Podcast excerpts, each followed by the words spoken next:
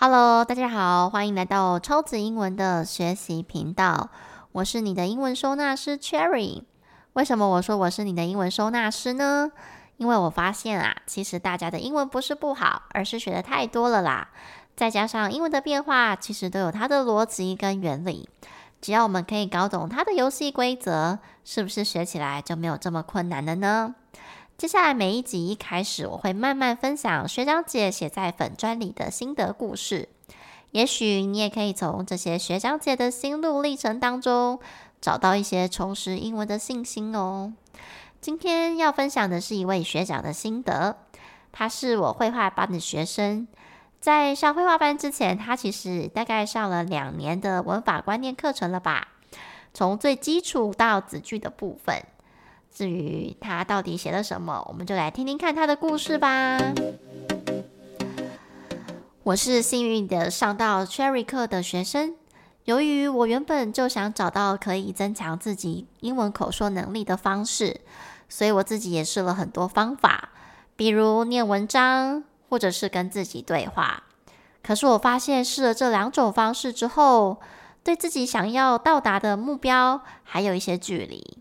毕竟都是只有跟自己一个人在练习而已，而且也没有人跟我一起对话，我也没有办法体会当我询问别人问题的时候，别人给我回馈的感觉。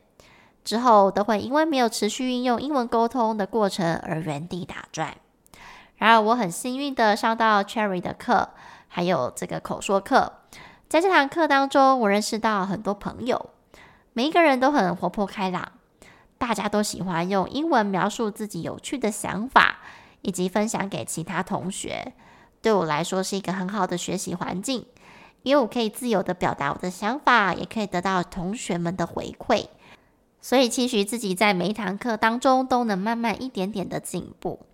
当然，在课程里面，Cherry 准备的教材不是那种很古板，而且是多元有趣的方式下进行。所以我和同学们都容易理解主题的内容，然后再进行小组的沟通跟群组的分享。中间如果遇到问题，同学也会互相帮忙。当然，老师也会从中指导，让大家不再害怕说英文。所以有这么好的学习环境，我想是不容易遇到的。最后，希望上过 Cherry 课的同学们一起来加入我们，让我们一起练习英文吧。以上这些就是这位同学所写的内容。当然，在这个练习口说的部分啊，我想英文口说能力一直是很多人的罩门。台湾的学生啊，其实都很害怕自己句子会讲错，所以就不敢开口了。那时候开这门线上绘画课啊，其实是在疫情三级警戒的时候。我在家就突然想说，我们既然都在家里，为什么不用透过网络的方式连接彼此？也顺便练习用英文表达自己的看法，所以从那时警戒，大概二零二一年五月开始，一直到现在，我还记得一开始很多人收到我开课资讯的时候，他们第一句话都说：“天哪，口说课听起来非常可怕耶！”因为我根本一句话都讲不出来啊。虽然说我很羡慕某某某他英文讲得很好，可是我还是超害怕的，因为我脑子一片空白。我还记得那时候啊，一开始两三个月吧，这些学生们常常跟我说，下课之后都要去吃宵夜，因为肚子真的太饿了。然后我们绘画课一开始的时候，其实我是结合排卡的方式，那时候我有学一些像是潜意识探索的欧卡，最后被我拿来上这个英文绘画课了。因为我希望在上这个英文绘画课的同时，他们也可以借着这个题材去探索自己，找到自己更多不同的面向。那时候啊，还有同学说，他们其实非常羡慕身边很会讲英文的人，比如说他们都会拿我来去做比较。但是我说，跟我自己做比较其实是没什么意义的啦，因为我们的起跑点就不一样嘛。毕竟我从国中就开始学，学到现在，而且我每天持续的在用啊，所以讲的比你们好，好像也是应该的。要比什么呢？要比的是跟你自己去比。所以像有一些同学，他可能从那时候坚持到现在的。我就发现，诶，他们可能一开始讲英文的时候要准备很久，但是现在可以很下意识的直接表达出他们自己想要说的。我觉得这个就是最大的进步。那为什么我今天会分享这个同学的心路历程呢？其实是因为我常常听到很多新同学，他们都会跟我说，他身边的谁谁谁很会讲英文，所以他英文超厉害的。但是呢，这边其实有一个迷思，我想要跟大家分享的一个概念，就是我们最常遇到的状况啊，其实是有可能对方他英文讲得很好，但是他的英文能力并没有你想象中这么好。你一定会觉得很奇怪，对吧？会讲英文的人为什么还会英文没有我说的想象中这么好呢？其实这个道理啊，如果我用中文的方式来比喻，你应该就可以理解了。比如说，我现在会讲中文，你是不是也会讲中文？可是我们两个中文能力有一样吗？这可能就不见得了吧。所谓的中文能力指的是什么？句子的表达深浅，还有用字遣词的适当性跟正确性。更进阶一点，当然就是读跟写的能力。想必这大家一定都是不一样。虽然我们都会讲中文，可是如果我们真的去做一些中文的测验的话，我们分数一定是差很多的啊。所以会讲英文的人，不代表他英文能力一定就很好，这个不是等号。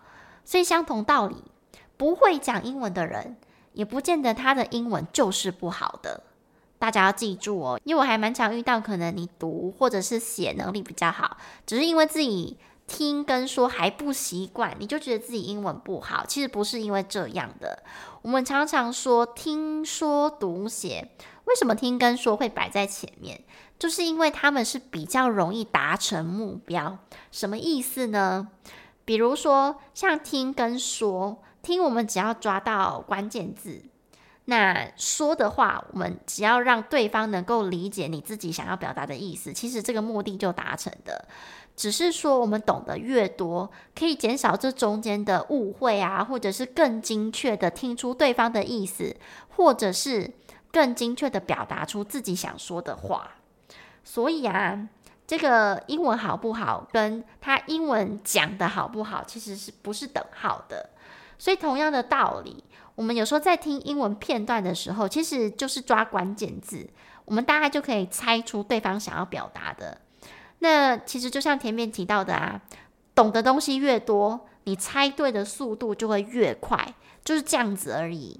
真正有挑战性的其实是读跟写，这两个是必须要有非常正确的文法架构，还有观念，才能写得出很到位而且精确的句子。所以啊，有时候我们用中文的立场来去反思自己学英文的过程，其实不难找出自己的盲点在哪里。至于如果我们一般来说，他你如果是读跟写比较厉害的同学，想要训练听跟说，那我建议大家可以先从朗读开始。那这个朗读，比如说你可以挑比较简单的绘本，比如说它一页就一个句子，像我的深夜故事课里面。呃，挑了一些很基础的绘本，它可能一页就可能一个句子，但是你就是把每一个字都念好，先熟悉这个英文的发音，然后练练自己的舌头。因为如果你是不常讲英文的人，舌头可能会比较没有那么灵活。不过这也是因人而异啦，有些人天生舌头就很灵活，所以还是要看自己的状况。但如果念了一阵子的朗读，诶，你发现说，诶，自己看到这个句子可以很顺利的念出来的时候，这个时候啊，如果你还有伴可以互相练习，当然是最好的。我常常跟绘画班的同学说啊，来上绘画课不是只有练口说，其实更重要的是练听力。为什么呢？因为你听到什么东西，会决定你要说出什么话来啊。所以听跟说其实是一体的。所以为了训练这个啊，我还会。就是给他们一个魔王大考验，比如说 A 同学讲完之后，那 B 同学你要用你自己的话重新叙述刚刚 A 同学讲了什么，这样同时其实是训练他们的听力能力，还有同整能力跟表达能力。一开始就是会很困难，但没有关系，我们只要抓住先，比如说一开始三成，再五成，再六成、七成，其实后来发现他们都可以进步的非常快。所以啊，听跟说其实是一体的。想要练习力听力跟口说的同学啊，假设你没有参与课程，没有同学可以互相练习，平时一定要替自己想办法制造环境。那这时候你就可以去观察，我在听别人说的时候，容易遇到什么样的问题？是单字量不够多吗？还是我不熟悉这个单字的发音？所以为什么我刚刚说我们必须先从朗读开始做起？因为当你朗读的过程，你就会去注意到这个单字怎么念，它的音是什么，那这就会有。有助于你在听力理解上面，对于单字的发音的敏锐度就会比较高一点。其实每一个人都有这个机会把英文说出来，而且是用非常流利的方式。那么，另外想要跟大家分享这个主题的原因，也是因为之前有同学跟我分享说，他之前其实遇到很多不同的英文老师，但是呢，这些英文老师共同特色就是都讲得非常好，就是英文都讲得很流利的。那不知道为什么啊，像这些英文课，他上起来总是迷迷糊糊的，没有办法很精确的知道该怎么去 follow。那我就跟他说，其实这也不意外，因为其实会讲英文的人，不代表他就能够解释得很好，或者是教别人。因为啊，自己会跟教别人其实是两种能力，就很像在职场上面，有一些人他可能诶自己可以做得很 OK，可是如果你要请他去教。其他的人，他可能就会觉得，啊，我不知道怎么讲啊，就这样做啊。就像很多老师会说，啊，英文就没有为什么，就这样讲啊。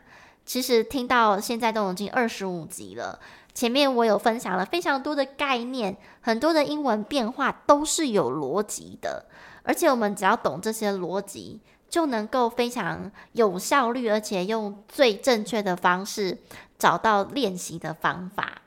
我之前在学韩文的时候啊，在找老师，我有这样的感觉，就是有一些韩文老师，他可能韩文讲得非常好哦，但是他不太能够去解释这个文法到底为什么会这个样子，或者是去跟中文做比较。我后来就去观察，其实是因为有一些老师，他可能到韩国去念语言学校，然后他是透过环境的方式把韩文学好的，所以他的学习方式就有点像我们的中文一样。我们的中文可以讲得非常好，是因为我们每天的练习跟习惯。但是现在如果要请我去教中文，说真的，我还不知道怎么教外国人中文，对不对？如果是你的话，你可能也会有这样的想法。所以啊，大家在一开始找老师的时候，其实还是要评估自己目前英文的状态，还有你自己的需求到底是什么，然后再去找适合的老师。所谓适合的老师，是说你要去看这个老师。他讲解的方式是不是你可以理解的？因为这时候其实跟老师本身的英文能力没有绝对的关系。当然，英文能力一定都是要有一点基础嘛，你不可能英文很差来教英文啊。所以基本上当英文老师的英文能力都不会差到哪里。但是要怎么教，其实你如果能够听得懂他的讲解，这个就是最重要的。至于我的话，就是像我在训练学生的时候，在上魔法过程，我都会训练他们要清清楚楚的解释为什么这个句子要这样说，或者是说我在课堂上面会讲得非常清楚，他为什么要这样子去改变。除了习惯啊，或者是他们的惯用语，其实很多东西都是有逻辑的。那我就觉得这样训练的过程下来，我发现。诶，有时候学生他解释的比我还要完整、更精确。那我相信每一个人其实都有这样子的潜力，只是我们都需要找到对的方法，然后还有透过有效率的练习，来让自己学习英文的方式突破以往的瓶颈。所以啊，我想要告诉大家的是，下次如果遇到很会讲英文的人，其实你不要一下子就是很羡慕他，然后觉得自己做不到，因为这些会讲英文的人真的不等于他们英文一定很厉害。但是如果你只要愿意去理解英文的逻辑，然后用对的方式去练习，你有那个机会成为很会讲英文的人。而且英文真的很厉害的人，当你会教了别人之后，代表你是真的懂了他的逻辑，你才讲得出来嘛。好，所以我们在这个学习路径上面呢、如果你有办法教别人的时候，代表这个知识点你已经学得非常透彻了。那希望透过这一集的分享，可以带给想重新学习英文的你一点方向，还有相信你自己其实是可以做到的。不论年纪，这跟年纪一点关系都没有。很多同学会因为自己年纪大啦，或者是说啊离开学生时代这么久了，会害怕自己在学习的过程遇到很多挫折。其实遇到挫折只代表一件事情，就是你现在用的方法是错的，所以我们只要改变方式就可以了。因为很多学长姐其实曾经也跟你一样。如果你想要看他们的故事的话，你可以欢迎你们到超级英文的脸书粉专里面，他们在评论里面都分享了很多自己的心路历程。那我接下来每一集都会分享一则，然后借着学长姐的分享来去带给大家一些比较正确的学习观念，那也减少你们在这个路上跌倒的过程。最后呢，欢迎大家卷到频道底下，然后按下五颗星跟留言，不吝啬的分享自己的心得，让我们一起收纳和整理脑袋瓜里曾经学习过的那些英文。相信我们都可以在超级英文里面重新找到自信跟勇气哦。最后也邀请大家来我们的 IG，超级英文里面的 IG 呢，有很多学习的分享，那也有每天动态的教学。